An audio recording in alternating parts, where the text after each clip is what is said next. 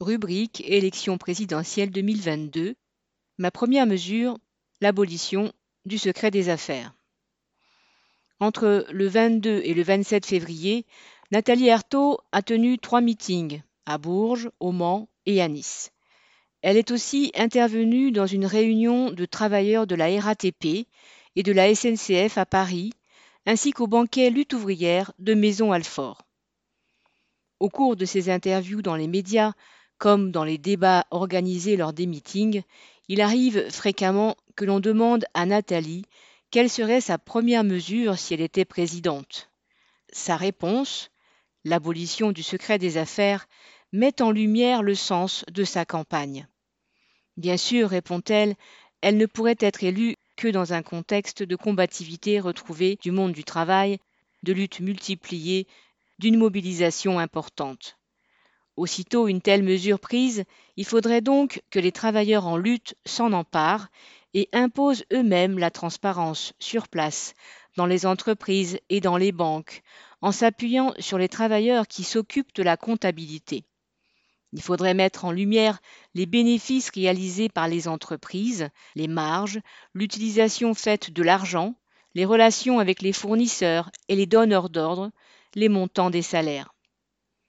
Rendre publiques toutes ces informations ne serait plus passible de harcèlement, de renvoi ou de procès. À la différence de la situation actuelle, cela aurait force de loi. Un ancien routier a fait remarquer qu'on devrait aussi faire un audit du gouvernement, guillemets, comme il en existe dans les entreprises. En effet, mais cet audit devrait être effectué par les travailleurs et selon leurs propres critères. On verrait alors qu'il y a assez d'argent dans la société pour satisfaire les besoins du monde du travail avant les intérêts des actionnaires. On verrait que c'est une question de choix et les travailleurs pourraient imposer les leurs propres.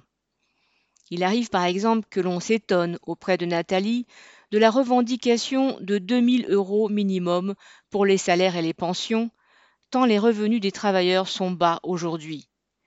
Mais dans une de ces réunions, un travailleur a estimé que 2000 euros ne suffiraient même pas dans sa situation pour vivre correctement.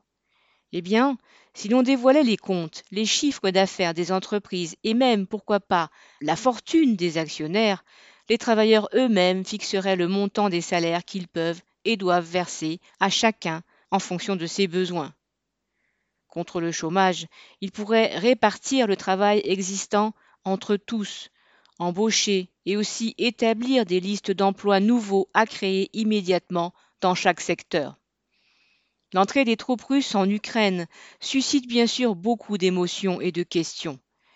Nathalie a pu répondre en condamnant l'action de Poutine, qui ne se soucie ni des travailleurs ukrainiens ni même des travailleurs russes, mais joue un bras de fer avec les pays de l'OTAN. Mais, a-t-elle ajouté, il faut d'abord guillemets, balayer devant sa porte, c'est-à-dire dénoncer ici en France, contrairement à ce que font les autres candidats de tous bords, les visées impérialistes des États-Unis et de l'Union européenne.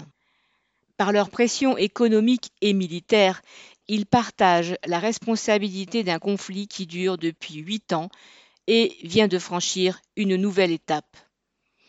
Notre perspective est que les travailleurs du monde entier renversent le pouvoir des capitalistes et prennent collectivement les rênes de la société. On a demandé à Nathalie si elle pensait qu'il fallait bloquer les comptes des oligarques russes. Elle a remarqué que, puisque cela s'avère possible, les travailleurs pourraient à bon droit bloquer, outre les comptes des oligarques, ceux de tous les capitalistes d'ici qui, lorsqu'il s'agit d'ouvrir les cordons de leur bourse, menacent toujours de partir avec leurs capitaux.